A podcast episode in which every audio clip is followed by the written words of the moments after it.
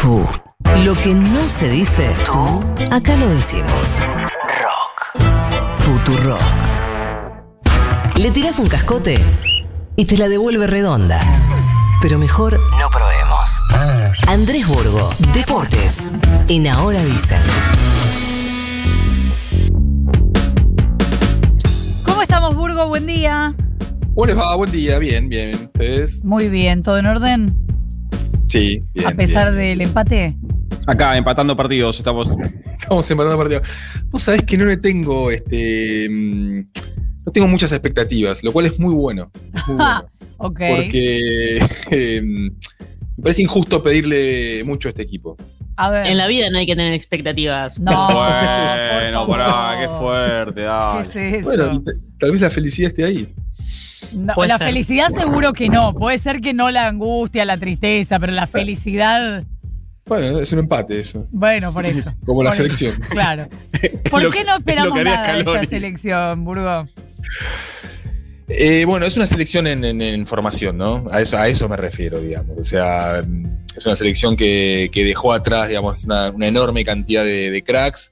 Eh, es una selección que me pasa a mí, que soy futbolero, eh, que cuando la cámara muestra el himno, digo, no conozco a, a- a muchos jugadores. Y sé que le pasa a un montón de amigos míos, digamos, que son recontra futboleros, que decís, ¿y este quién es? O sea, ¿y este dónde juega? ¿Y de qué juega? O sea, imagino, digamos, para el resto, digamos, para la gente que no, que no suele seguir tanto al fútbol, digamos. Ajá. Eh, a ver, esto no habla mal de, de- de- de estos eh, jugadores, digo, nadie está obligado a ser famoso, tampoco habla mal del técnico, la verdad es que de Scaloni lo que más este, se le puede de- de- definir como acierto es que está convocando a los jugadores que, que vea que convocar. Y- Claro. y- El problema es que no hay mejores que, este, que estos en este momento. Claro, claro, sí, sí. Ah, y tampoco habla mal de lo que no los conocemos, digamos, no estamos obligados a ver al, al Udinese o al Stuttgart, digamos. Eh, Argentina está en un proceso de recambio eh, y ese recambio, ya sin cracks, eh, se forma a partir de una clase media, una clase media alta de ligas europeas. Eh, se están retirando Messi, el Kun y Di María. Bueno, Messi se está retirando siempre arriba, está, sí. pero el Kun y Di María están ya, ya como suplentes, al menos en, en este comienzo de Copa América. Y después podemos decir, a ver, Lautaro Martínez, delantero del Inter, está peleado con el gol. Ayer, digo, volvió a no jugar bien. Pero bueno, es un jugador que está, que salió campeón con el Inter en Italia, jugó todos los partidos.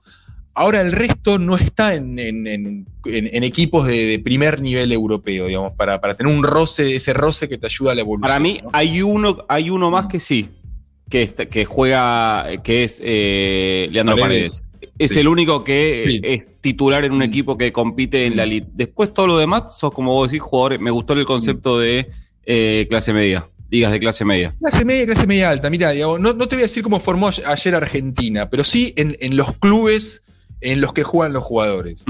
Argentina formó con Aston Villa. Aston Villa Sí. es un décimo en la, en la Liga de Inglaterra. Eso en el arco. La defensa vendría a ser River, Ujú. Fiorentina, que salió decimotercero en Italia, Benfica, tercero en Portugal, y Ajax, campeón en Holanda. Mm. Mediocampo con Udinese, decimocuarto en Italia, el Paris Saint Germain, segundo en Francia, y el Tottenham, séptimo en, en- en Inglaterra.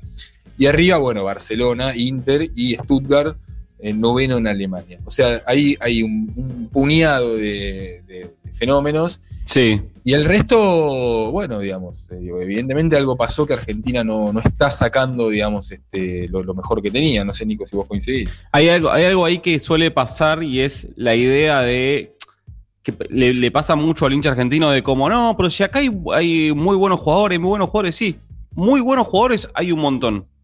Para ganar, eh, para competir a nivel de, de elite, necesitas jugadores de elite, no muy buenos jugadores. Por eso no quedó, quedó un concepto muy de eh, la selección del 86, que la gran mayoría jugaba eh, en la Argentina, ¿viste? Y pasaron un montón de cosas. Mira, Yo estaba repasando recién eh, Brasil, por ejemplo. El No, arquero bueno. juega en el Liverpool, el lateral derecho juega en el City, los centrales juegan en el Paris Saint Germain y el Real Madrid, el lateral izquierdo del Atlético de Madrid. En el medio juega uno en el Real Madrid, otro en el Manchester United. De arriba juega uno en el Liverpool, otro en el Real Madrid, otro en el Manchester City, otro Igual, en el PSG. eh, o sea, obvio, no hay obvio- manera. Obvio que tener crack claro. en cada puesto o números uno en cada puesto, por supuesto que contribuye. Ahora, nosotros hemos tenido esa selección y tampoco fue la cuestión. O sea que si armamos un equipo, quizás sea por ahí. Es que para mí ahí, eh, para mí sí fue la cuestión. Sí fue la cuestión. Esa selección eh, llegó a, a tres finales de a tres finales de Copa América y una final del mundo. No, no, está Sí, bien, pero ahí. lo que, lo que quiero decir es que eh, eran jugadores que en sí mismos podían hacer algo, pero no es que hace mucho tiempo estaban jugando juntos. Sí, eh, a ver, el tema es, es que, a ver, e- esa, esa mm, generación también tuvo algo, de- algo mucho de mala suerte, digamos, de maldición. Sí, digamos. obvio. Si, si contamos del. lo- eh, A ver, está claro que tener cracks no te garantiza ganar. Eso, tenés que tener un buen equipo, digamos. Eh, desde el 93 para acá, si haces la cuenta, es para matarse, digamos, para, para matarse. Digo, Brasil ganó 11 títulos, 11, y Argentina no ganó ninguno. O sea. Brasil ganó dos mundiales, cinco Copa América, cuatro confederaciones. Y Argentina, que tuvo muchos cracks, también cometió errores, regaló tiempo, este, eligió técnicos que no tenía que haber elegido.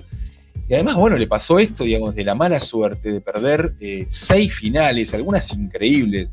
Digo, mira, Argentina y Chile, incluimos el partido de ayer, jugaron 29 partidos en Copa América. ¿Cuántas veces ganó Chile? Ninguna.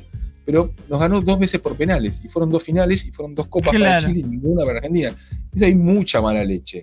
Ahora, y al mismo tiempo, digamos, esta falta de cracks actual, le sumás un contexto de una AFA con dirigentes que te arman los campeonatos que más le conviene a ellos, y que eligió un técnico rompiendo todos los protocolos, digamos, porque históricamente, ¿quién dirigía la selección? Entrenadores que estaban en la cresta o en el final Sí. de su carrera, no en el comienzo. Y bueno, Claro. y ese es escalón, Sí, digamos. y te sumo un- una, una conceptualización más, que es esa generación fue acompañada por un proceso de eh, juveniles en las selecciones argentinas que eh, acompañó, todo, acompañó todo ese, desarrollo. Vos me podrás decir, bueno, pero esos jugadores estaban ahí, digamos, el talento estaba igual, hubiese estado Peckerman, hubiese estado, no sé, Andrés Burgo, de eh, dirección de, juveniles.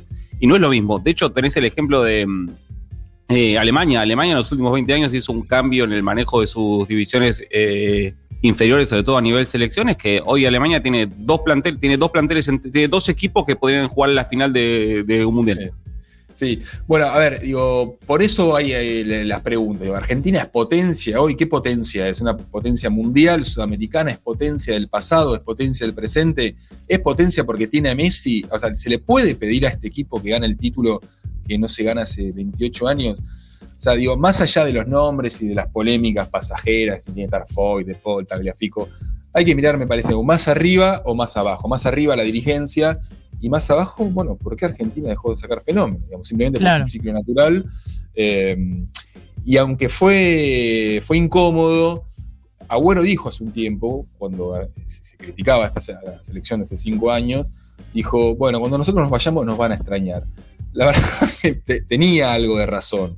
Eh, y lo- bueno es que esta, esta Copa América que acaba de empezar es muy generosa en el, en el formato, digamos, en la primera fase. Básicamente la primera fase es jueguen, jueguen, que nosotros necesitamos partidos para televisar. De cinco equipos van a pasar cuatro, lo más probable es que Bolivia quede afuera.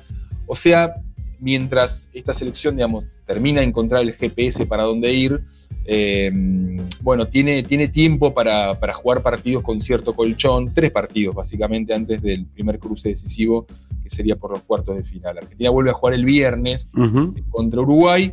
Mientras tanto, bueno, es esto, una, una selección, digamos, que tiene como muchos partidos dentro de un partido, digamos. Hay muchos cambios adentro, es un equipo que siempre tiene este, eh, vocación ofensiva, pero que ataca en la neblina, más por insistencia, y que cuando nos atacan este, sufrimos. Eh, ayer habló Messi, si le parece, escuchamos un poquito antes del cierre. A ver. Dale. Creo que la jugada del penal y el empate de ellos le dio más tranquilidad a ellos que a nosotros. Empezaron a manejar la pelota, nosotros no podíamos tenerla y, bueno, eh, se, complicó el, partido. Pero nos faltó eh, tener el control de la pelota, jugar más rápido, cosa que, sí hicieron ellos cuando, cuando nos empataron. Queríamos empezar ganando porque era importante eh, empezar con una victoria. Jugamos contra, contra un rival muy difícil, ahora tenemos Uruguay que también va a ser muy parejo, muy complicado. Son dos partidos muy duros para, para empezar esta Copa América. Bueno, a ver, Messi está frente al título más merecido para él y el- al mismo tiempo el, el menos esperado, digamos. Porque hubo mejores selecciones que esta. Bueno, bueno, insisto, digamos, eh, dentro de una AFA en destrucción, esta es una selección en construcción, obviamente, digamos, merece merece ser esperada, pero teniendo en cuenta esto, digamos, que es una selección que ya no tiene los cracks que tenía antes y que en comparación con Brasil, bueno, está dos. Hay algo, hay algo re sintomático de eh, lo bien que la pasamos durante muchos años y es que la Argentina fue un país en el que eh, nos burlamos de Gonzalo Higuaín. Un tipo que hizo 121 goles en el Real Madrid, hizo 150 goles en Italia, Mm. eh, como un monstruo a nivel, a todos los niveles, y acá era un meme. ¿Te acuerdas que era un meme Higuaín? Insólito. Sí, sí, la pasó mal. Sí, sí. Bueno, a ver, digo, con, con, con Agüero y con Di María, bueno, con Messi, hay gente que critica a Messi. O sea, cuando No, se vaya claro. Messi, este, no quiero ni pensar, digamos, este, bueno, el, el vacío que va a quedar ahí. Pero bueno, lo tenemos a Messi, acaba de empezar la Copa América. Eh, nada, a esperar, a esperar, sabiendo qué es lo que tenemos, este, a esperar a ver qué sale, ¿no? Andrés Burgo, nuestro jugador de selección, hasta la semana que viene, caballero. Bueno, saludos, besos. 15 minutos para las 8.